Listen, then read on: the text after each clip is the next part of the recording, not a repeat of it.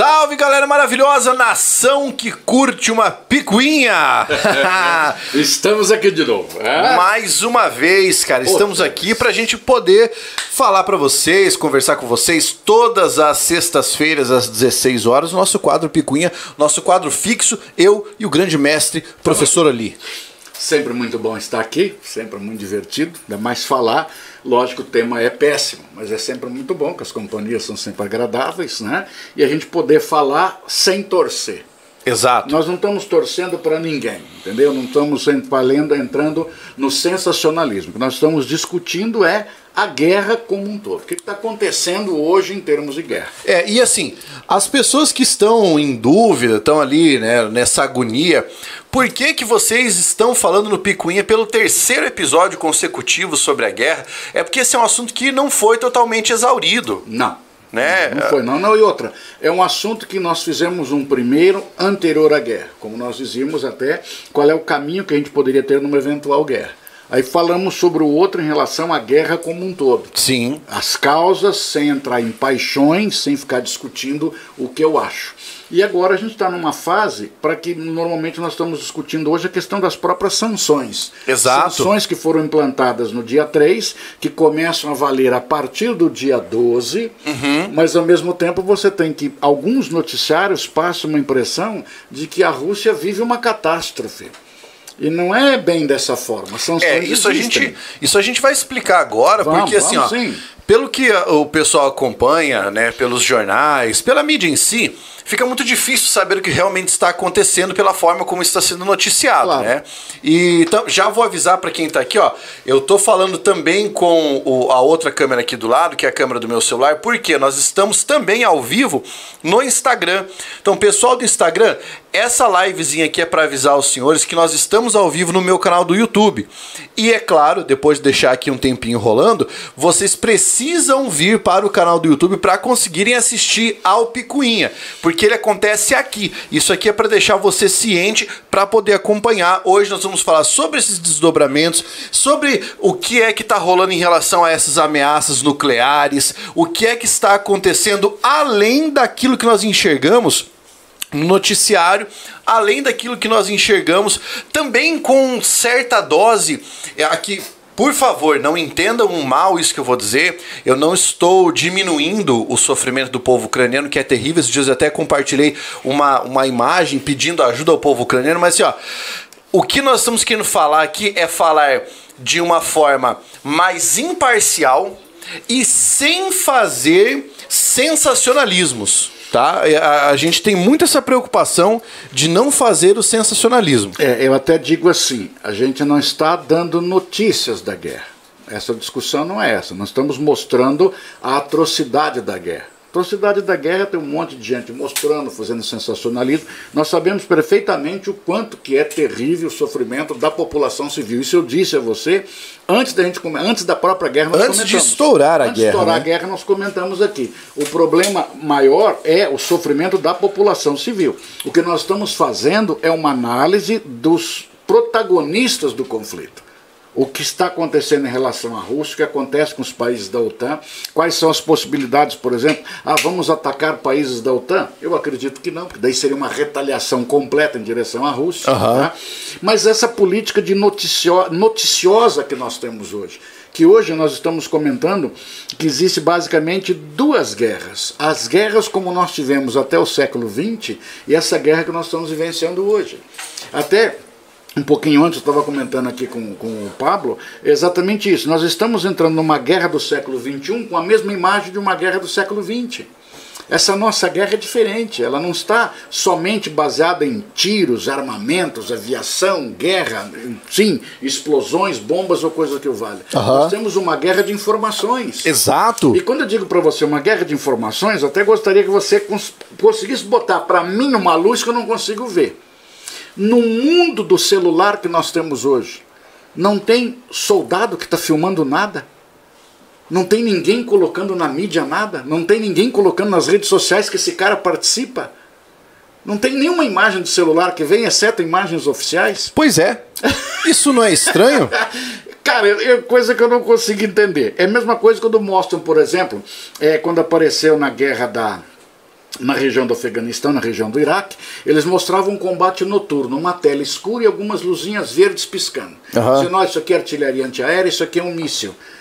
Sou honesto dizer para você, eu não acredito naquilo. Se nós conseguimos hoje filmar a reprodução de grilo, que é no escuro, no completo breu, a gente consegue ver a cara do grilinho, como é que eu não consigo ver uma imagem nítida de um combate? Alguma coisa estranha, está estranho em algum lugar que eu não consigo entender. Cara, é, é- é- é, assim, você falar sobre guerra de informação acende aqui uma luz. Eu quero até chamar isso e ver se você tem informação sobre esse assunto. Tá? Eu já, eu já vou entrar nesse assunto. Só quero dar um, um boa tarde pra galera que tá aqui, ó. Boa Quem já tarde, entrou? Boa tarde, já entrou. O Elvis Leite, o Ariosto Ferreira da Costa, tá? Mandou um abraço pro Li, Douglas Reginato, Rosina Cardoso, Tatiana Leite, Tiago Barbosa, já mandou aí o seu abraço. Vocês que estão assistindo aí, por gentileza, já façam um favor pra mim. Compartilhem esse vídeo e chamem todo mundo pra assistir agora, porque vai ser demais, tá? Ô Li, olha só, na época da Segunda Guerra Mundial, nós tivemos em determinado momento da história uma, uma cisão, uma espécie de separação entre o Hitler e o Mussolini, Tá. certo? Isso aconteceu. É, porque- Uma divergência entre eles. É, as divergências existiam por vários fatores, né? A própria questão da política alemã em relação à região da Itália. Certo. Que, por exemplo, a questão, a questão sem- antissemita alemã, ela não está presente no mundo italiano. Só que o mundo italiano foi obrigado a, a deportar os seus judeus em função daquele estar atrelado à própria questão da Alemanha. Então, claro que existem divergências em relação ao mando, em relação ao processo de expansão que haveria. Por que eu te faço essa pergunta? Porque em determinado momento da história, aparentemente houve um pedido do Mussolini para que ele excomungasse o Hitler. Veja só, quando você discute as questões que envolvem a Itália, envolve a Alemanha na Segunda Guerra, você teria que a Alemanha, ela e a, a Alemanha e a Itália eram divergentes da Primeira Guerra Mundial. Aham. Porque na Primeira Guerra Mundial o que, que nós temos? A Itália, Itália mudou de lado. Por uma questão muito simples. O Tratado de Londres, feito com Inglaterra e França em separado e em secreto, né? esse acordo estabelecia algumas indenizações para a Itália e uma partezinha da, da Áustria que pertencia à Itália. Então as coisas vão, elas vão se arrastando por muito tempo. Então as divergências elas vêm de longa data. Aham. Como, por exemplo, um novo discurso que surgiu aí semana agora, nossa, a questão do nazismo na Ucrânia. Por em função do quê? Em função da presença de um cara cujo, cujo sobrenome dele era Bandeira, que ele pertencia à Polônia, mas ele passou a ser parceiro da Alemanha quando a Alemanha invadiu a região da Ucrânia, em direção a Moscou. Então ele é o parceiro. Tanto é que ele foi em 2014 considerado um herói, porque ele era parceiro nazista, mas não pela ideologia ele é um herói, porque ele lutava contra o Stalin, em função de que o Stalin foi representado pelo Lodomor. Nossa, quantos milhões de ucranianos não morreram? Aham. Então repare que são, que são situações históricas que vão se remontando. É aquele do Pravi Sector, né? Isso. Que tem lá. Então vai se remontando as situações. Aí você culmina exatamente nisso. Quando o cara fala hoje, o Putin falou, na questão do antissemitismo, na questão do nazismo, com um detalhe interessante. O Svoboda, que é o partido dito de liberdade na região da Ucrânia, ele é de linhagem neonazista. Por que eu te fiz essa pergunta toda e assim? Porque isso é revista caras da história, né?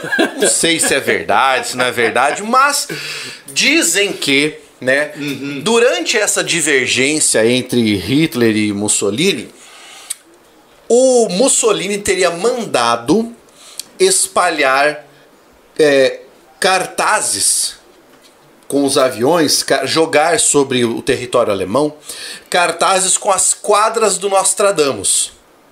E dizendo nas quadras que em determinado momento chegaria o anticristo.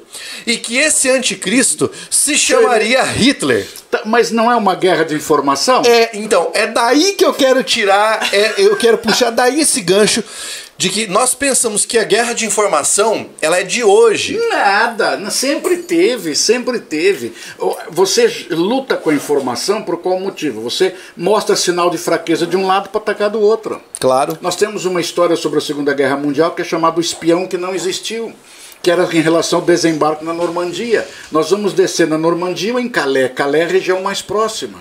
Aí apareceu do nada um oficial do exército aliado morto, segurando um monte de segredos numa pasta, dizendo que o provável era o ataque em Calais. enquanto tudo estava sendo armado para a Normandia. A história do espião que não existiu. Aham. É verdadeira, é um fake news, é uma lenda urbana, é a loira do cemitério, mas é uma coisa que correu. Pois é. Então, a, essa, a informação sempre está discutida. Por exemplo, desde o Ésquilo, alguns dizem que, a- que vem lá do mundo grego. A primeira vítima de uma guerra é a verdade. A primeira. É, exatamente. A primeira, é a primeira vítima da vítima guerra. é a verdade. Existe- hoje nós temos uma guerra de informação, cada um fala o que quer. Eu sempre trabalho com a ideia de que não existem verdades, existem versões. É, por exemplo, mostraram uma imagem de um soldado russo que estaria chorando no momento da rendição.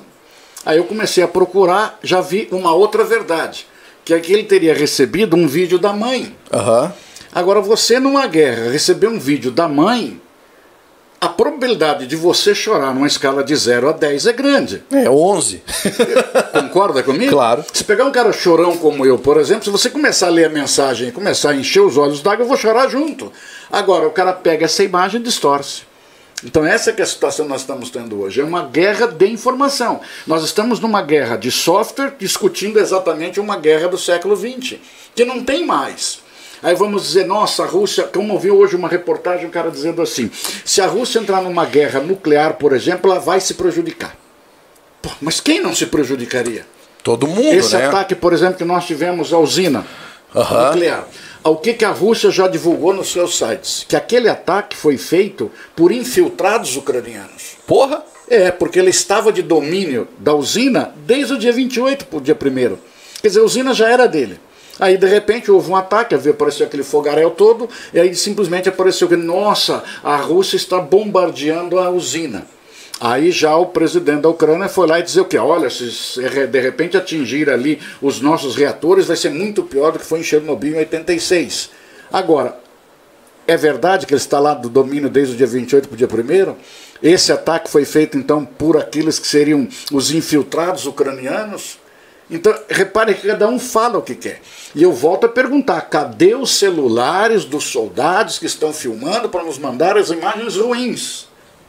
Nós não estamos vendo. Pelo, igual, iguais aquelas avista, aqueles avistamentos de assombração, é só em imagem ruim. É, só imagem ruim. Então, Mas são isso- situações, cara, difíceis da gente entender. Cara, isso que você falou é, é, é- é algo muito importante, porque nessa guerra híbrida, além do conflito direto, o conflito associado às informações, e eu diria mais, o conflito semiótico é muito importante. Porque veja que coisa curiosa.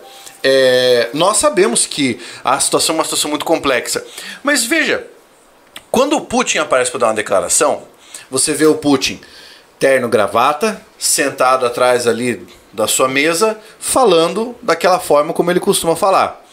Depois que o conflito recrudesceu, depois que o conflito, na realidade, foi desencadeado na Ucrânia, o Zelensky aparece sempre com uma camiseta acabou o terno. Acabou a- terno. não tem interno. Ro- Ou, uma, ou um colete à prova de balas, um capacete, agora ele está deixando a barba crescer, né? As- Assim, o que eu quero dizer com isso? Ele manda uma imagem que é uma imagem de análise semiótica Sofrida. sofrida e você está percebendo ah, as duas posições, né? Como é que está o líder da Ucrânia, como é que está o líder da Rússia. E isso faz parecer que você tem um combate de Davi contra Golias. Ah, exatamente. E que se reforça principalmente quando nós temos as notícias de tropas russas que foram abatidas ou aviões russos que foram Aham. abatidos. Né? Agora a gente teve uma grande perda para a aviação mundial, aquele Antonov Aham. que foi destruído. Mas o Antonov já estava parando de voar fazia muito tempo. Ele estava É. ainda mantendo-se, né? Mas eu digo assim, cara, a- as informações estão muito estranhas, muito estranhas. Por exemplo, essa ideia nós vamos bloquear a Rússia no SWIFT. No SWIFT. A Rússia já tem um sistema alternativo já desde 2014, desde a invasão da, da invasão da Crimeia, que ele já tem esse processo alternativo. Então, o, o- nós agora estamos falando das sanções, tá? Isso. Que é, que é a nossa proposta de hoje. Isso. Tá, essa sanção. Houve o aviso, nós vamos bloquear a Rússia do sistema SWIFT. A pergunta é: essa sanção já está valendo? Não, ela começa dia 12. Ela começa dia 12. Dia 12 começa. Porque existe uma diferença entre o anúncio da sanção Exatamente. e o início da sanção. É. Certo? É importante pensar sobre isso também, porque talvez o cara pense assim lá na casa Começou dele. já. É, o cara pensa lá na casa dele, porra, começou lá esse pacote de sanções, começou e os caras não estão não quero- estão voltando, não estão dando. Eu até achei, até marquei aqui, tive a paciência de procurar hoje alguns detalhes interessantes, né?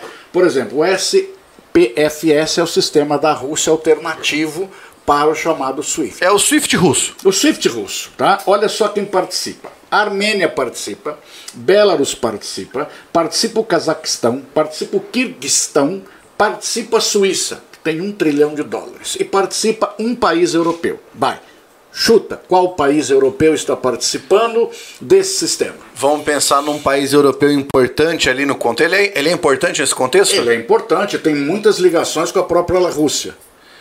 Eu diria Deutschland. Não é Deutschland. Alemanha. Deutschland, é Deutschland. A Alemanha, cara, por qual motivo? Fizeram um bloqueio de tudo, mas espera aí, ficou de fora do bloqueio, sabe o quê? O petróleo e o gás. Então nós estamos bloqueando o quê? Estamos bloqueando, por exemplo, um texto da Casa Branca. Eu vou ler o texto da Casa Branca que foi saiu ontem. Diz Tá. assim: Nós vamos caçar e congelar os ativos de empresas e oligarcas russos. Travessão. Iates, mansões, ativos de ganhos, sublinho eu embaixo, ilícitos que possam ser encontrados e congelar sob a lei.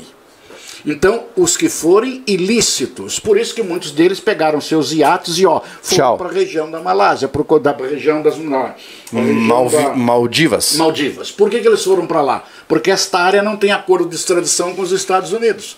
Então eles já sabiam que esses iates eventualmente deveriam ir para algum lugar. Porque todos eles já sabiam que lá era uma área que não tinha extradição com os Estados Unidos. Claro. Então agora vejam só, mas de ganhos ilícitos. E observe o termo oligarcas russos. A oligarquia é um termo que, em alguns momentos, chega a nos parecer pejorativo. Por qual motivo? É um governo de poucos, ou seja, pou- são poucos de uma elite que participam do poder. Mas todos eles só surgiram com o final da União Soviética. Eles não têm um Rockefeller, eles não têm um Rothschild, eles não têm uma família Walmart, não tem isso. O que eles têm lá são novos ricos de 91 para cá. Então são fortunas formadas num período de tempo muito curto. Então existe uma ilicitude nisso? Essa é uma pergunta. Aham. Porque senão eles não estariam fugindo. Claro. Os iates que estão ancorados em Mônaco. Existem bilionários em Mônaco ancorados ali. Nenhum deles está levando para as Maldivas os seus iates. E a pergunta é: essa elite, esses oligarcas russos, eles têm potencial financeiro para financiar uma guerra? Outra coisa que o velho chato aqui procurou hoje. Eu fui atrás. Fui atrás. Não, fui atrás. Isso que é bom de você fazer live com ali. Eu, eu- tem coisa que eu não consigo descer na minha cabeça, cara. Não desce. Por exemplo, guerras. Desde a Idade Média, as guerras eram feitas entre senhores. Eu pego os meus soldados contra os seus soldados. Tanto é que você vai encontrar que muitos reis tinham alguns nobres que eram parceiros, porque eles tinham um grande número de soldados, que ele tinha suporte para pagar. Claro. Agora, de uns tempos para cá, as guerras não são feitas mais por homens, as guerras são feitas por Estado. Por exemplo, a guerra dos Estados Unidos no Afeganistão e no Iraque chegou em determinados momentos a custar um bilhão de dólares ao dia. Não existem países que suportam um bilhão de dólares. Guerras são feitas entre estados. Calcula-se que os Estados Unidos gastou no Irã e no Iraque em 21 anos 6,5 trilhões. Que é uma dívida que a Caraca. população está pagando. É. É, são 6,5 trilhões, mas em que, que ele gastou? Ele gastou em ativos, ele gastou em títulos de dívida pública que foram feitos, ele gastou em títulos de guerra que ele vendeu, ele gastou aumentando a tributação, por exemplo, sobre aquilo que seriam as grandes fortunas, que todos eles que participaram da guerra, desde o Harry Truman para cá, eles foram taxando as grandes fortunas, menos o Bush pai, que diminuiu, diminuiu das grandes fortunas, e o Bush filho seguiu o mesmo exemplo, vamos diminuir também das grandes fortunas. Alguém tem que sustentar. Mas agora veja só que legal. Por exemplo, o, o primeiro russo que aparece na lista da Forbes é um cara de nome Alexei Mordashov. Ele é o de número 51. Ele tem 29,1 bilhão de dólares. É um coitadinho. Na guerra, por exemplo, do Iraque, ele ia aguentar um mês de guerra. Um mês de guerra ele estaria sem dinheiro. Aí depois aparece o, oita- o, o, o 85. É o nosso Gennady Tishenko. Ele tem 21,1. E assim você vai somando até o pobrezinho deles, o Boris Rotenberg, com 1,2 bilhão, que é o de número 2.342 na lista da Forbes. Na lista seja, da Forbes. Ele está quase na lista do adjutório. Né? Agora, somando todos esses ricos, eles têm 140 bilhões. E aí nós encontramos um relato feito por algumas, alguns setores de imprensa dizendo que eles estão bloqueando esses bens para que eles não sustentem a guerra. Mas não fecha a conta, cara. É muito pouco dinheiro. Para sustentar uma aí guerra. aparece um cara que no, o nome dele é muito legal. Cadê o nome dele aqui? Um cara que ofereceu uma recompensa, uma recompensa para matarem o Putin. O Putin, eu vi essa Isso. notícia. É o cara chamado Alexei Konanikin. Ele ofereceu um milhão de dólares para matarem o Putin. Ele botou lá vivo ou morto. Inclusive já tiraram a, a publicação dele. Ele vale menos que os cachorros da daquela moça que sequestraram lá da nossa artista, que sequestraram os cães dela, Lady Gaga. Ah. Os cachorros dela valiam 500 mil dólares. Agora repare, o Maximiano Dávila, que é o cara que fazia parte de, de, de organização das da relações externas do, do, governo do Evo Morales, Sim. os Estados Unidos ofereceu essa semana 5 milhões de dólares por ele, pelas informações para poder julgá-lo. O Saddam Hussein valia 25. O Bin Laden valia 25. Aí você tem um outro cara que o Gaddafi valia 2 milhões o e meio de dólares em 2011. Agora o coitadinho do Putin vale um milhãozinho só.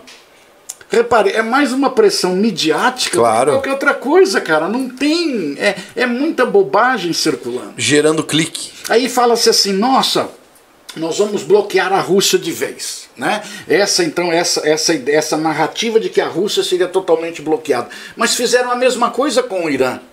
O Irã também foi bloqueado na questão das armas nucleares. Detalhe: e o Brasil continuou negociando com o Irã. E aí? Mas como ele negociava com o Irã se havia uma sanção comercial internacional? Por terceiros.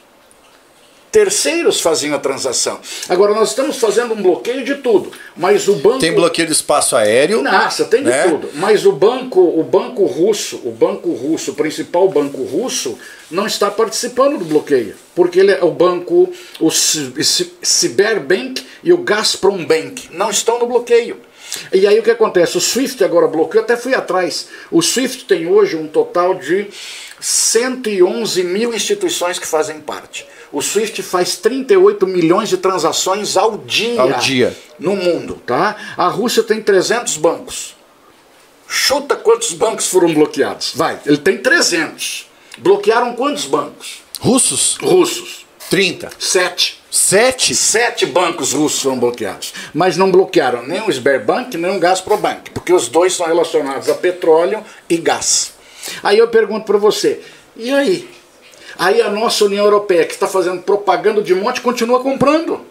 Ela continua comprando. Ah, não, mas só vale a partir do dia 12. Muito bem, vamos bloquear de vez a Rússia. A quantos dólares virá o barril? Já se fala um gás subindo em torno de 60%. É. E aí? Então, repare, é um bloqueio que nós temos a seguinte situação. Cuba vem num bloqueio desde os anos 60. A Coreia do Norte vem num bloqueio há muitos anos. Uhum.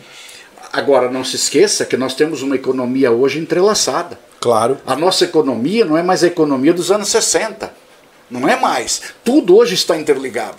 Hoje, por exemplo, uma grande empresa de contêineres diz que nenhum contêiner irá em direção ao território russo. Mas espera aí, se não vai mais nenhum contêiner, ela vai guardar todos esses contêineres aonde? Porque os contêineres estão no transporte. Ou eles estão nos navios indo e vindo, ou está no seu porto, ou está no meu. Sim. Agora, se eu não deixar no seu, eles não estiverem no transporte, em algum local vou ter que colocá-los. E os funcionários que trabalham lá serão todos demitidos? Ou seja, esta empresa também terá o seu prejuízo ou não? Porque você está fazendo uma sanção que atinge o particular. Sim, você está tentando, tentando, atingir a Rússia, mas Exato. existem empresas lá que estão sendo atingidas e empresas aqui que estão sendo atingidas. Essa empresa de containers, por exemplo, ela vai fazer o que com os containers? Ela vai guardar onde? Eu tenho um armazém, vou lá, abro uma gavetinha, guardo tudo lá dentro e não vou mais fazer comércio com a Rússia. Estou de mal com a Rússia, não faço mais comércio. Os meus funcionários, os minhas despesas, os meus custos, quem vai arcar? Então é uma situação, por exemplo, de um bloqueio que atinge Todo mundo, não é só a Rússia. Claro. Não é só a Rússia. Aí as pessoas dizem o quê? Ah, mas o Brasil, o Brasil com relação aos fertilizantes. O problema foi que nós fazíamos o caminho vinha Belarus. E o problema está que a Polônia não quer que o cara faça o comércio. Então o problema está que a Polônia está tentando fazer o bloqueio contra a região de Belarus, porque não saia nada da Rússia. Mas em algum momento essa cadeia vai ser rompida. É, aparentemente eles anunciaram sanções também contra a Belarus. Exatamente, mas aí o que, que você acaba tendo? Mas as economias todas não estão entrelaçadas? A quanto Sim. vai o petróleo? A quanto irá o gás para a Europa? E a gente tem que lembrar que a alteração, flutuação no preço do petróleo tem um ah. impacto prático na economia, né? Não, ele, ele, é imediato. É imediato. É imediato. O barril subiu 5 dólares e o troço enlouquece. O trigo. Não, e aí vai toda uma cadeia produtiva, não é apenas a questão da Rússia sendo bloqueada. Nós não estamos bloqueando uma economia pequena. Nós estamos fazendo um bloqueio, por exemplo, no caso do SWIFT, é o segundo maior participante do SWIFT é a Rússia, que o primeiro é os Estados Unidos. Então nós vamos pegar o segundo e vamos bloquear o segundo. Mas o que vai acontecer atrás de tudo isso? Esse que é o grande detalhe. Claro. Então não é tão simples assim. Algumas perguntinhas ali. Vamos lá, vamos lá. Ó, uh, vou começar pelo Leonardo Valença. Só porque, ô Carlão, você pode desligar a live do Insta agora. Pessoal que está no, no Insta, venha para o YouTube para vocês continuarem acompanhando. Leonardo Valença disse: Professores, gostaria de saber com mais detalhes referente à utilização do dólar como moeda oficial para a compra de petróleo. Como ocorreu esse consenso no mundo entre os países? Conferência de Bretton Woods, 1944. Palmas para os Estados Unidos, que o cara é um gênio. Ele reuniu 44 países em 1944, em plena Segunda Guerra Mundial, e reuniu todo mundo e falou o seguinte: gente, vamos padronizar a moeda mundial? Aí alguém disse: nossa, com qual moeda será? Ele falou: ah, talvez com o dólar. E aí todo mundo concordou. Ele não é um gênio, cara. Demais. Ele conseguiu pegar os europeus e conseguiu fazer com que todo mundo concordasse que naquele momento nós teríamos uma dolarização da economia. Estabeleceu-se como critério o dólar como referência.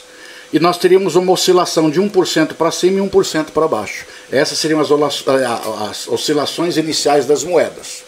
Perfeito? Aí ficou a questão da Libra 1% acima e as demais 1% abaixo, o dólar como referência. Então significa dizer que os países que precisam comprar petróleo, eles vendem a sua moeda e compram dólar e pagam em dólar. Durante uhum. algum tempo até se utilizava a expressão petrodólar, depois caiu no desuso. Esse foi a conferência de Bretton Woods de 44. Isso foi a dolarização da economia. Me permitindo só um desdobramento, quem perguntou? Quem o perguntou? Leonardo. Veio Leonardo. Valença. Ó, fazendo um desdobramento, muitas pessoas dizem assim: quando os Estados Unidos invadiu o Iraque, ele invadiu o Iraque em função do petróleo. Ponto. Não é bem o petróleo, Leonardo. É porque o Iraque começou a vender o petróleo em euros. Uhum. E se ele começasse a vender petróleo em euros, os Estados Unidos teriam que vender o dólar, comprar, comprar o euro para comprar o petróleo. Essa transação poderia desvalorizar o dólar em até 40%. Porque entra na lei de oferta e procura, Leonardo. Quanto mais dólar tem no mercado, mais baixo ele fica. Por isso que o Banco Central volta e meia faz interferências vendendo. Olha só, quando eu digo que ser humano, ser humano, nós, gente física, não sustenta a guerra, nós não conseguimos sustentar nós não conseguimos sustentar um ataque de um banco central no dólar. É. Quando o nosso dólar começa a subir demais, o banco central avisa: gente, eu vou vender dólar, tá? Ó, eu vou vender dólar. Ele vai vendendo pacotes de 50 milhões de dólares. Durante um período, há poucos, pouco tempo para trás, coisa questão de uns dois anos mais ou menos, nós vendíamos 3 bilhões de dólares na semana. 500 milhões de dólares ao dia, todo mundo sabia. Agora, nós não temos suporte para conter o Estado, conter um banco central. Como é que pode esses caras que estão aqui com 140 bilhões sustentar uma guerra? E eles vão dizer para nós, não, estamos bloqueando esses bens porque nós vamos coibir o caminho do dinheiro para a guerra. Aí é conversa mole para boi dormir. Ótima resposta, cara. O Edmilson Batista do Nascimento disse: a Shell tá comprando petróleo russo bem baratinho. Ah, outra, cara, você lembrou da Shell. A Shell disse que vai vender os ativos da Gazprom. Ela não quer mais os ativos da Gazprom. Eu fico louco, cara. Quanto, quanto ela tem de ativos da Gazprom? Não faço ideia, não faço ideia. 3 bilhões de dólares. Meu, isso não é dinheiro para uma empresa que mexe com petróleo. petróleo. 3 bilhões de dólares, meu, 10 pila no meu bolso custa mais que 3 bilhões de ativos para a Shell. Olha, outra. o, nós temos uma. A, a Kiara tá assistindo lá de Dubai. Dubai? Dubai, você vê. Que maravilha. Quebrando, cara. rompendo Pá. fronteiras. Aí é bom, aí tá divertido, né, O cara? Leonardo Oliveira mandou um salve. O Anderson Viana mandou: Professor, o idioma ucraniano e o idioma russo são de inteligibilidade mútua?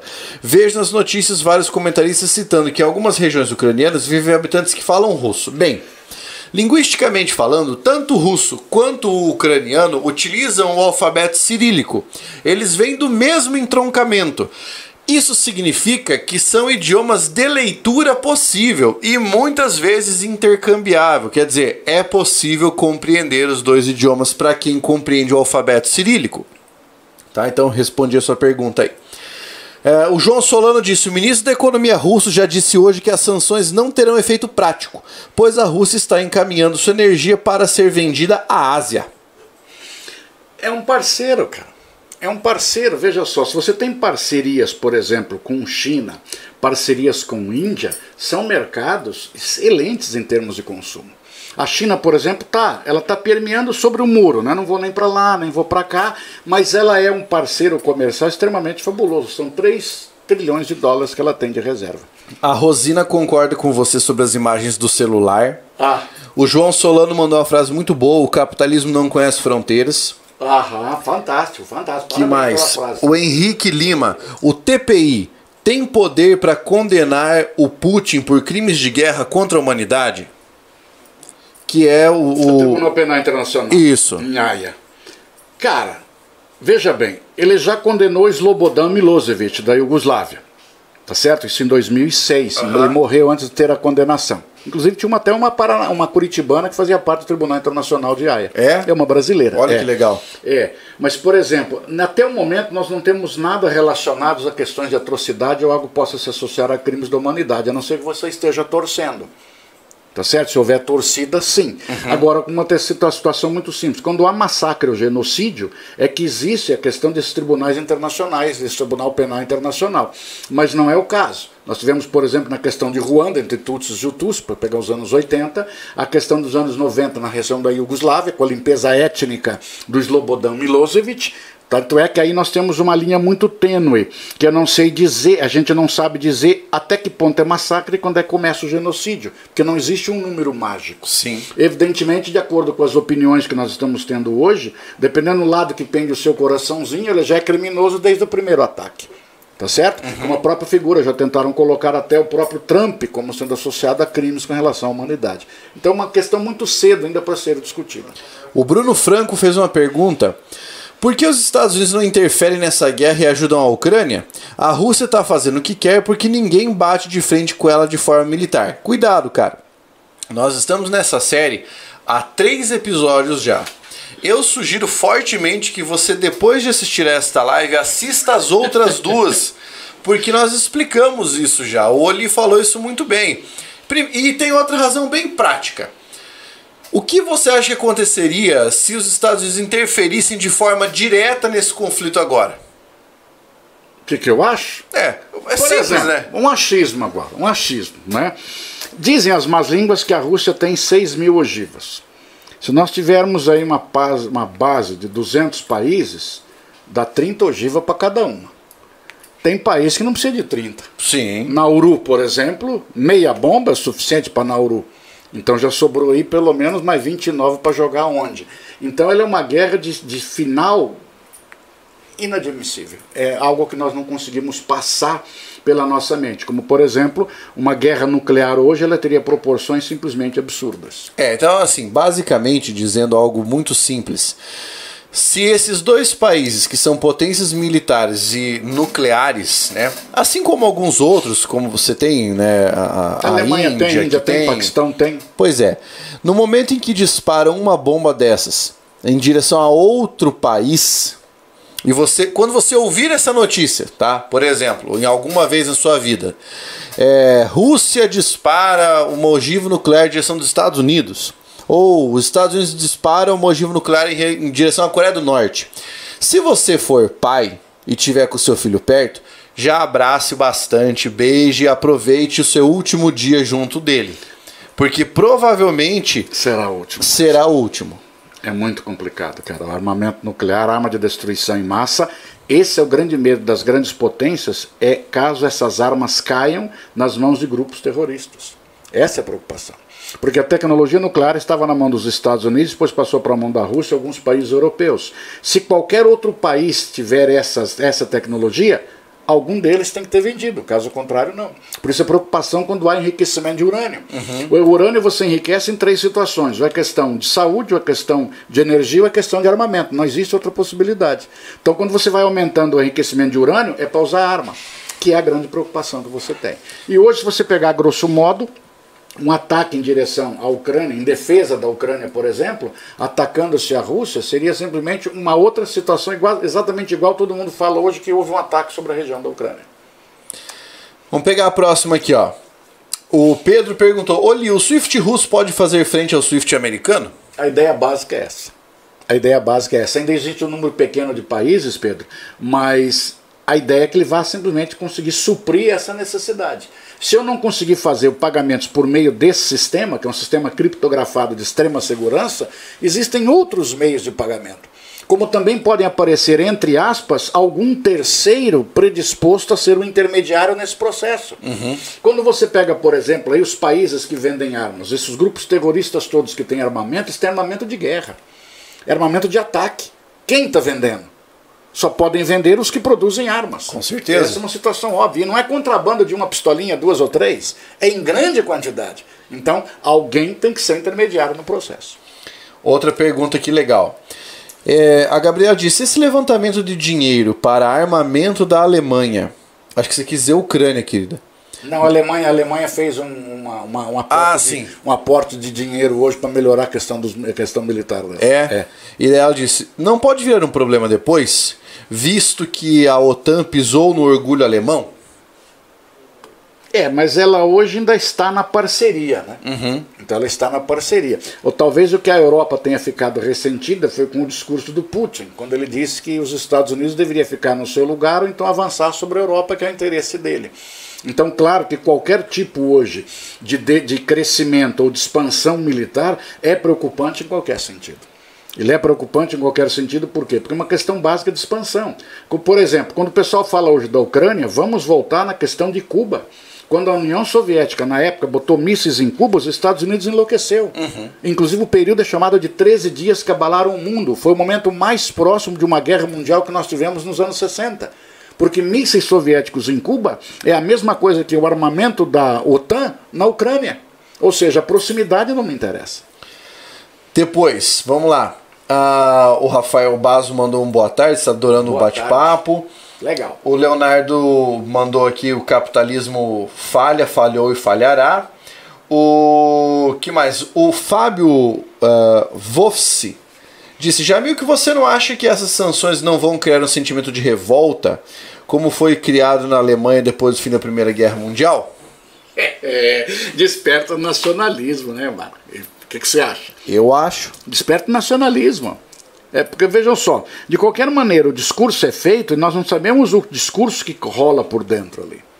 Quando Hitler, por exemplo, rompeu com o Pacto de Versalhes, ele foi ovacionado. O Hitler fazia discurso todos os dias e o discurso dele era com relação aos criminosos de novembro. Criminosos de novembro foram o pessoal do governo da República de Weimar que assinou o Tratado de Versalhes e o armistício alemão. Uhum. Então, por Hitler foi extremamente simples conseguir chegar a esse posicionamento, porque você está sentindo na pele aquilo que a nossa, a nossa Alemanha está sofrendo. Então, quando eu fazia o meu discurso, ele atingia diretamente a você. Claro, você consegue um apelo popular Exatamente. utilizando uma manobra retórica. Né? Exatamente. Né? É, você tem razão, Fábio. O Anderson Viana disse: para o Putin, o estopim da guerra foram as ações uh, do batalhão de Azov.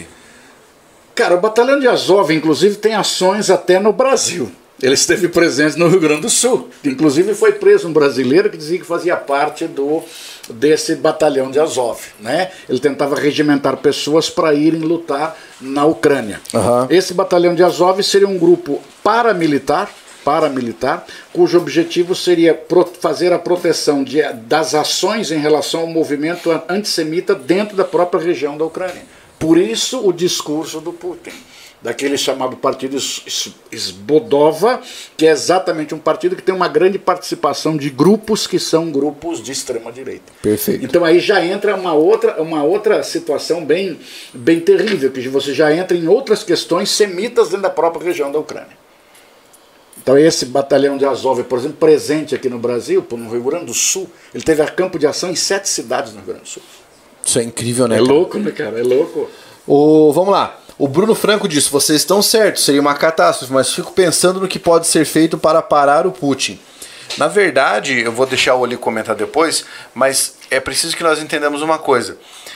Essa guerra não, não diz o fim dessa guerra não diz respeito exclusivamente a parar o Putin, é parar todo mundo. Inclusive a OTAN. Exatamente. Eu vou, eu vou, eu vou pegar aqui uma frase do Noam Chomsky.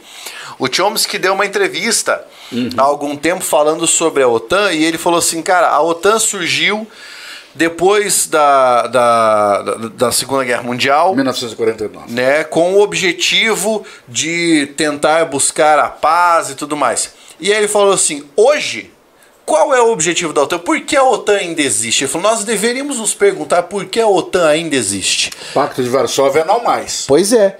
E o Chomsky fala assim, a OTAN ainda existe porque ela é o braço dos Estados Unidos para dominar a energia no mundo. É, é o braço armado americano. Para dominar e fazer frente aos países, porque para se ter o monopólio, o monopólio da energia, que se você parar para pensar, é o que movimenta praticamente tudo na economia. É o que a gente acabou de falar, né? Nós fizemos um bloqueio, sanções, mas petróleo e o gás fica de fora. Porque como é que eu vou dizer para você assim, ó, eu vou te bloquear tudo do que eu falo, petróleo também? É. Também. tá bom, vamos ver quanto tempo vocês aguentam. Porque, veja só, é, é a economia está muito entrelaçada, cara. É difícil, você não tem como viver isolado. E não é uma economia de fundo de quintal, cara. Esse é o grande detalhe. Porque se é uma economia pequenininha, ela não tem grandes reflexos no mercado internacional. Mas um país como a Rússia, que no SWIFT é o segundo país, vende petróleo, é responsável por praticamente 50% do gás alemão um terço do gás europeu sai dela. E ela passa pelos tubos ucranianos. Por isso, nós fizemos o Nord Stream 2, para fugir da Ucrânia. Quer dizer, então a Ucrânia também tinha preocupação com relação a esse gás sendo fornecido. Claro. Então esse é um dos grandes pepinos que nós temos. Então é muito difícil em função dessa in, desse interligamento que existe entre todas as economias. Vamos lá, aqui ó, temos mais. O Adriano Machado perguntou: Boa tarde.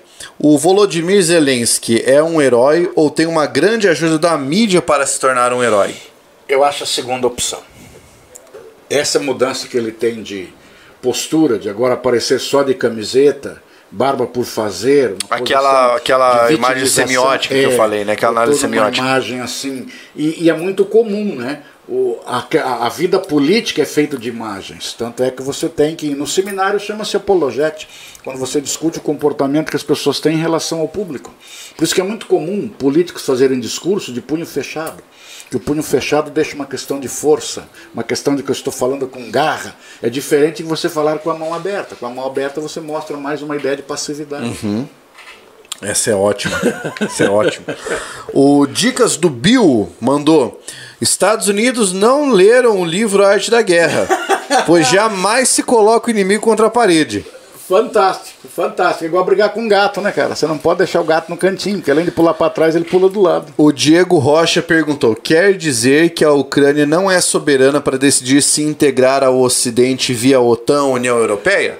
A questão é que ela está na área de influência russa. É isso aí. Nasceu no lugar errado, filho. Está no lugar errado, no momento errado, na hora errada. Por exemplo, desde a linha Curzon de 1919, nós tínhamos uma linha de proteção do leste europeu. Certo. O Churchill chamou isso de cortina de ferro. Certo. Você isolar o leste europeu daquilo que seria o resto da Europa e o mundo ocidental, leia-se Estados Unidos. E hoje você tem, por exemplo, que ela é o tendão de Aquiles para a Rússia. Ali, soldado da OTAN, nós estamos a 340 quilômetros de Moscou foi a proteção da, da Rússia na Primeira e Segunda Guerra Mundial. Você cruzar 1.600 quilômetros de Ucrânia até chegar em Moscou. Então ali é realmente uma Um tendão de Aquiles, é uma pedra no sapato. E entenda, isso que o Oli disse para você agora, vou responder aqui pro Diego, tá? Isso não é a opinião do Oli. Não, não. Isso é um fato. É, não e nós não, nós não julgamos o mérito de dizer que a Ucrânia, que a Ucrânia poderia ou não poderia. É, o que ele é está dizendo é, o problema é justamente a localização relativa a Moscou. É, isso chama-se geopolítica internacional e a ordem mundial. A ordem mundial é a maneira como os países se comportam diante do posicionamento das superpotências. O Walter Molenda mandou.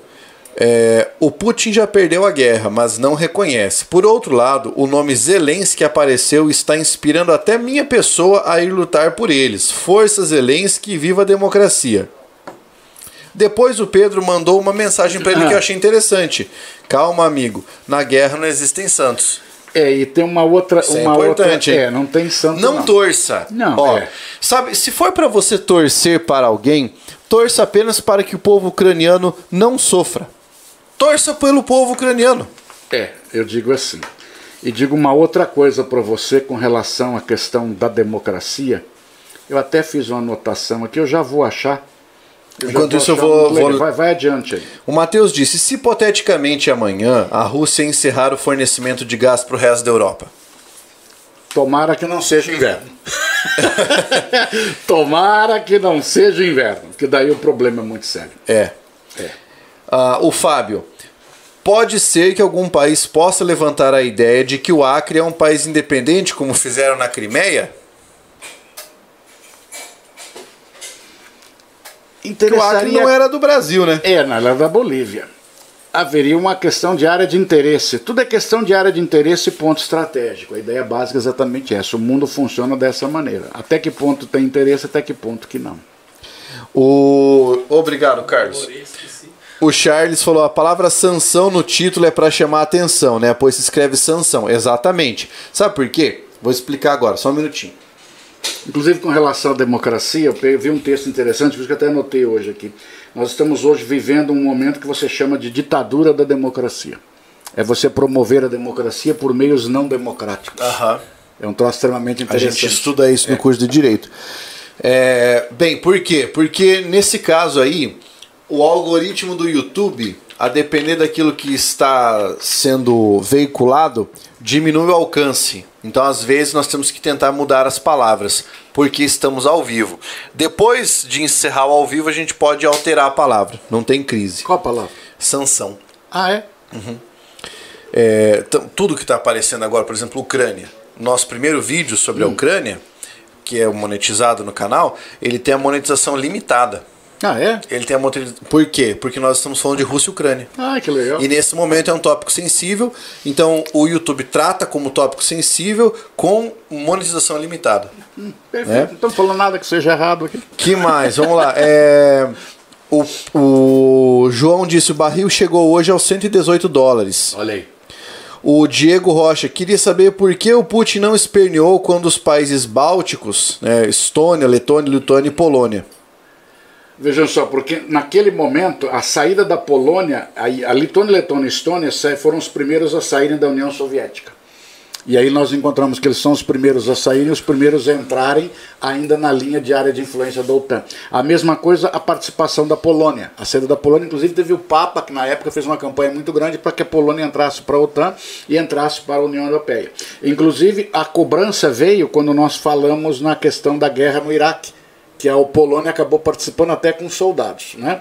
Mas o que acontece é que naquele momento que houve o rompimento, a preocupação da Rússia era ela se estruturar como uma nação nova, porque havia rompido a União Soviética. Então a preocupação da Rússia naquele momento é como é que nós iremos sobreviver.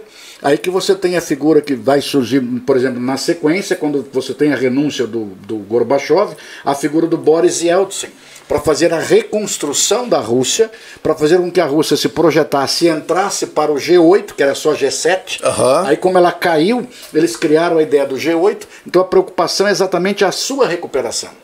Então, naquele momento, ela não tinha como se preocupar com a sua vizinhança, porque ela tinha, ela tinha uma economia extremamente sensível no início dos anos 90. Essa que seria a ideia. Muito bem. Vamos adiante. É, o Leonardo perguntou: quem nessa história realmente eh, ganha com a guerra? A China em especial pode tirar algum proveito? A China pode, cara, porque a China tá de espectador, né? É. A China está parada em cima do muro, não posiciona nem que A nem que B, mas ao mesmo tempo ela está lá. É um mercado extremamente interessante, um mercado extremamente poderoso, e ela está vendo o desenrolar nesse contexto. Como eu disse, logo num dos vídeos que nós falamos aí, existe a preocupação também com relação a Taiwan. Tanto é que ela já deu um sobrevoo no mesmo Isso, dia exatamente. que houve o ataque à Ucrânia, ela sobrevoou também a região de Taiwan. Então existem outros interesses geopolíticos atrelados à questão chinesa. O Rafael Limas disse: a Ucrânia não é independente para escolher um modelo de governo que é melhor para o seu povo, como foi feito na Polônia? Ela pode escolher o que ela quiser, ela só não pode entrar na OTAN.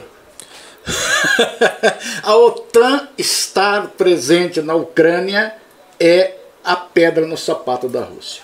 Para qualquer russo que você perguntar, ele vai dizer exatamente o mesmo. É uma ação muito grande de aspas, aspas, um ataque da OTAN em direção ao Estado russo. É como o próprio Putin disse, ele não está indo em direção à OTAN. A OTAN que está vindo em direção a ele. Então, é, é assim, outra coisa importante, quando vocês é, perguntam a Ucrânia, ó, separe, tá? Porque uma coisa é o governo ucraniano. Exato. Outra coisa é o povo ucraniano. Esse é sofrido. O povo ucraniano é quem está sofrendo. Mas. E está sofrendo por quê? Está sofrendo por um conflito que é um conflito gerenciado por governos. Exatamente. Entendeu? Então você tem aí governos. O Joe Biden não vai segurar um fuzil para atirar em ninguém. O Putin não vai pro meio da rua com um tchaco para bater em ninguém. O, o Zelensky, apesar das fotos, também não vai sair na mão com ninguém. Entendeu? A menos que tenha um celular ligado. É isso. Né? É, mas assim, tem que entender isso, né? O, os, os mandantes da guerra são os que não lutam. É. E o povo é que fica ali vendido, na A verdade. guerra é um massacre entre pessoas que não se conhecem, obedecendo a pessoas que se conhecem, mas não se massacram. O, o Walter fez uma outra pergunta aqui. Se fosse um país sem força nuclear sobre a Ucrânia, a OTAN já não teria feito uma intervenção diretamente? Mas sobre qual motivo? Ela também teria que ter um motivo, ela teria que ter um pretexto, porque a OTAN só pode ir em defesa de países membros. Cara, olha essa frase do João Solano. Ô João, sério, cara, você sempre manda frase boa, sempre manda pergunta boa. O João Solano mandou o seguinte: a Rússia hoje representa o pêndulo que faltava no avanço desenfreado do imperialismo. Foram 69 intervenções internacionais feitas pelos Estados Unidos desde a Segunda Guerra. Fechou. Fechou, isso fecha com chave de ouro, cara, ele acabou de falar ali, ó. E agora vejam só como é que a mídia está encarando. Ela está esquecendo todas esses. Esse número não tinha. Todas essas 69 intervenções, elas não interessam para nós. Estamos discutindo apenas uma, como sendo a grande atrocidade do momento. Mas as interferências, por exemplo, dos Estados Unidos em relação ao Afeganistão, em relação ao Iraque, é uma outra situação. Quantos civis não morreram na questão do Afeganistão? E lutar contra o Afeganistão é, não é nem Davi e Golias, é, é um gigante e uma criança. A diferença é muito grande. Só que, por exemplo, o que, que nós estamos vivenciando? Hoje, a grande preocupação que nós temos hoje da Rússia no campo de ação militar é ela fazer o combate na cidade. O combate urbano, a guerrilha urbana é um grande problema. Porque você nunca sabe onde o cara vai se encontrar. Exato. Olha aqui, o, o Diego Rocha é, mandou outra pergunta interessante. Que elementos verídicos temos de que os Estados Unidos barra OTAN teriam interesse em instalar mísseis para atacar a Rússia, sabendo que se trata de uma potência nuclear? Tome cuidado.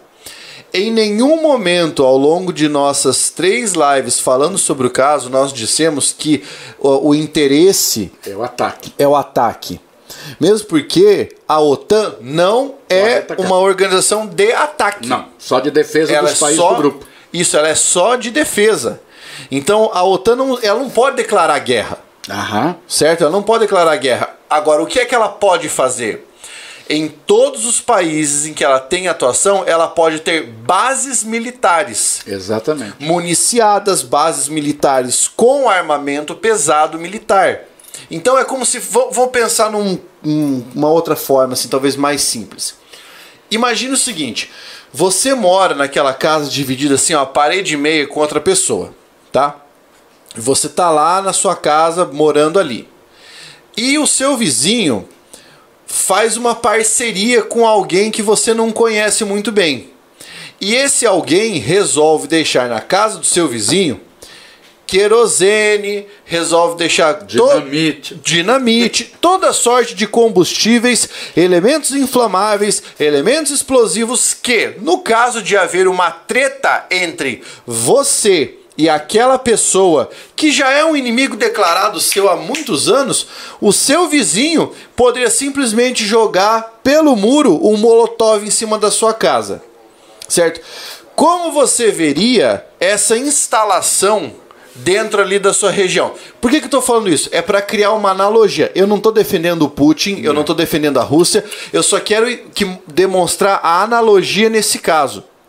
Para você entender que esse conflito tem um buraco muito mais embaixo do que nós imaginamos. Nós ocidentais, nós que moramos aqui, nós que passamos praticamente uma educação toda, e agora o Oli pode me corrigir se eu estiver errado, passamos o ensino quase uma parte fundamental, uma parte do ensino médio e boa parte da nossa vida ouvindo falar que a Rússia é o demônio, uhum. que, que a Rússia perpetrou diversas guerras, uhum. etc, etc, etc. Nós temos uma imagem de que uma parte da Europa é boa, de Exato. que os Estados Unidos são maravilhosos e que de o um grande vilão do mundo é a Rússia. Uhum.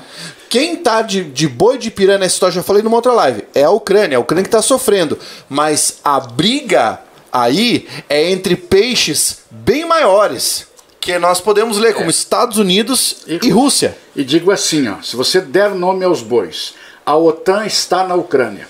O leste da Ucrânia é a região de Donbass, tem Luhansk e Donetsk. Essas áreas são áreas que têm uma grande população de origem russa e é um grupo separatista. Eles querem se separar da Ucrânia. Então, evidentemente, se esse grupo resolvesse se separar e a Rússia fosse em defesa desse grupo, como é o caso da Crimeia, a OTAN estaria sendo, o país participando da OTAN estaria sendo atacado. Então a guerra aí sim teria grandes proporções. Por isso a preocupação em manter a Ucrânia afastada daquilo que seria a OTAN. O Matheus perguntou: corre o risco de acontecer o mesmo que está acontecendo na Ucrânia uh, com a Finlândia? Pois a Finlândia tem intenção de entrar na OTAN? Olha, o Putin já falou que se a Finlândia é, entrasse para a OTAN, o bicho iria pegar. É, porque a Finlândia também já foi área de interesse, por exemplo, em 1939, quando você tem, quando você tem o tratado de, de, de, de Oh meu Deus, fugiu o nome. Tratado de 1939, fugiu. Ribbentrop-Molotov é feito um tratado de não agressão entre Rússia e a figura da Alemanha. Ou seja, o tratado dizia quando a Alemanha entrar na região da Polônia, a Rússia ficaria com o leste da Polônia para ela. Então ela aproveitou quando a Alemanha invadiu a Polônia, ela simplesmente pegou uma parte da.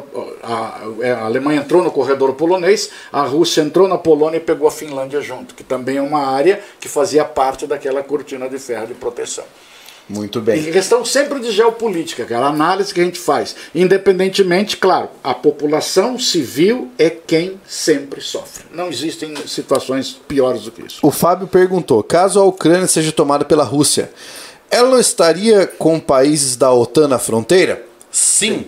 mas Polônia. não com essa distância. Aham que é essa de vocês têm que pensar no quesito geopolítico. Proximidade. A proximidade. É assim como na indústria imobiliária, o que importa é localização, localização e localização. Eu já vou encaminhar aqui para as nossas últimas perguntas, porque tá, tá, tá dando nosso horário. Uhum. A gente sempre fica uma hora aqui, tá? Olha só. É, o João Solano agradeceu pelo comentário. E aqui vamos fazer a, trazer a, a última pergunta do Walter, tá? Vocês não acham que Putin queria apenas um motivo e achou este na questão da OTAN? Mas daí é um achismo. É. Mas vejam só, a entrada da Ucrânia na OTAN era uma realidade, que já vinha se arrastando desde 2004. Então, desde a revolução da Revolta Laranja de 2004, já havia essa discussão da entrada da, da Ucrânia na OTAN. A participação na OTAN e na União Europeia teria o grande pepino. O Viktor Yanukovych, que foi eleito em 2010, a, e ele é pró-Rússia, ele retirou a pretensão da Ucrânia entrar na União Europeia, como retirou também a pretensão dele entrar na OTAN. E agora voltaram à tona de novo. Então, quando o Yanukovych foi exilado na região da Rússia em 2014, foi nesse momento que a Rússia invadiu a Crimeia. Exatamente para garantir uma ponta de lança ali protegendo o seu território. É, eu vou pegar aqui um outro comentário. Se a Rússia fosse tão boa, ué, teria gente se matando para morar lá. Isso foi a Tatiana Nogueira que disse. É. Eu, eu, é. eu não sei como interpretar esse comentário. É, o comentário é o seguinte: né? a impressão que passou ali, que ela, tá, que, que ela nos colocou na posição de colocamos a Rússia como uma nação boa. Não, não é isso. Não, não é isso. Não estou dizendo que seria bom morar na Rússia, nem defendo a Rússia. O que a gente sempre analisa aqui são as questões estratégicas, sem ter uma questão eminentemente de paixões. Eu não tenho paixões nem por um nem por outro. É. Eu digo para você o seguinte: existem erros enormes na Rússia, existem erros gigantescos nos Estados Unidos. Então, são nações imperialistas? São, como a própria Europa é. Claro. A Europa tem uma colonização, por exemplo, na África, que ela é simplesmente horrorosa. Ela é horrorosa. Não existe outra palavra para eu dizer a não ser horrorosa, que talvez seja a palavra mais feia que eu conheça para dizer nesse momento, sem dizer um palavrão. O que a Bélgica, por exemplo, fez no Congo era para lajotar a Bélgica. A Bélgica deveria ser lajotada. Para, põe uma lajota na Bélgica, o que ela fez. Mas nós temos a cara de pau de dizer, por exemplo, que no século XX a descolonização do, do Congo foi uma das descolonizações mais violentas de todo o século XX. Mas ninguém diz como foi a colonização. E foi perpetrada por países europeus. Pois é. Vamos lá. Última para nós encerrarmos aqui. A Geórgia acabou de anunciar o pedido formal de entrada na União Europeia. Acham que o Putin vai querer invadi-la também? Olha, a Geórgia está com medo. Essa é a ideia. A posição da Geórgia, confirmando-se o fato, a posição da Geórgia é essa. Uma questão de medo que ela teria em qualquer situação. Pera aí, eu tinha dito que essa era a última consideração, mas o Edmund Religa mandou a seguinte mensagem: Cumprimentos da Polônia há uma conversa perfeita, muito interessante para mim em polonês. Olha só. E ele Legal, disse: cara. em geral vocês dizem a verdade. Gostaria de aplicar minhas opiniões adicionais. Manda aí então, por favor. Manda ver, cara. Perfeito, perfeito. Vai ser ótimo que a, que a gente possa falar sobre isso aí. Ah, tá. pode mandar, sem erro. Eu acho sempre assim, cara. É duro a gente analisar sem o achismo, sabe? É duro a gente analisar. E outra, né, Oli? Nós estamos distantes nós estamos é. com uma dificuldade muito grande de enxergar ah, entre essa cobertura que é uma cobertura obnubilada. Né? Ela é, como se houvesse uma cortina é, de fumaça em cima. Ela é passional, né, cara? É um é. troço passional. Você analisa sempre as paixões. Então, por exemplo, tenho visto várias reportagens sobre a guerra mostrando as atrocidades, mostrando entrevistas com crianças do lado, entrevistas com idosos. É a população civil, é quem sofre realmente. É quem sofre. Porque aí você vai dizer, nossa, mas e o soldado? O soldado está lá no seu empenho em relação ao Estado. O soldado é o cara que está armado, ele está ali fazendo a defesa do Estado. A população civil não sabe a que ponto ela vai. Ela não tem noção do que ela vai sofrer. E normalmente as guerras elas atingem diretamente o sofrimento envolvendo quem? Mulheres e crianças. Mulheres e porque crianças. Porque é a parte mais sensível que você possui. Então é, é um troço, é, por exemplo, é aquela frase que eu já disse para vocês. Tupac Amaru já dizia em 1780: um homem suporta tudo, menos que violem a sua família e atinjam a sua dispensa. Exatamente. E é isso aí, cara. Exatamente. Você pode agir até como cordeiro enquanto ninguém mexe com a sua família e com a sua dispensa. Você se, você se sujeitará àquilo. Você se sujeitará àquilo. Vou colocar de novo a questão do Congo, por exemplo. O rei Leopoldo II da Bélgica, no processo de domínio do Congo, ele estabelecia cotas de borracha para os homens. Aí quando eles não cumpriam a cota de borracha, mandava-se açoitar os homens. E os homens se acostumaram a apanhar. Me acostuma a apanhar. Você pode me bater o quanto você quiser. Aí eles começaram a amputar a mão das crianças para que você pudesse trazer a quantidade de borracha que eu necessito. Os homens passaram a destruir a floresta. Simples assim. Ele já colocou aí pra nós ou não?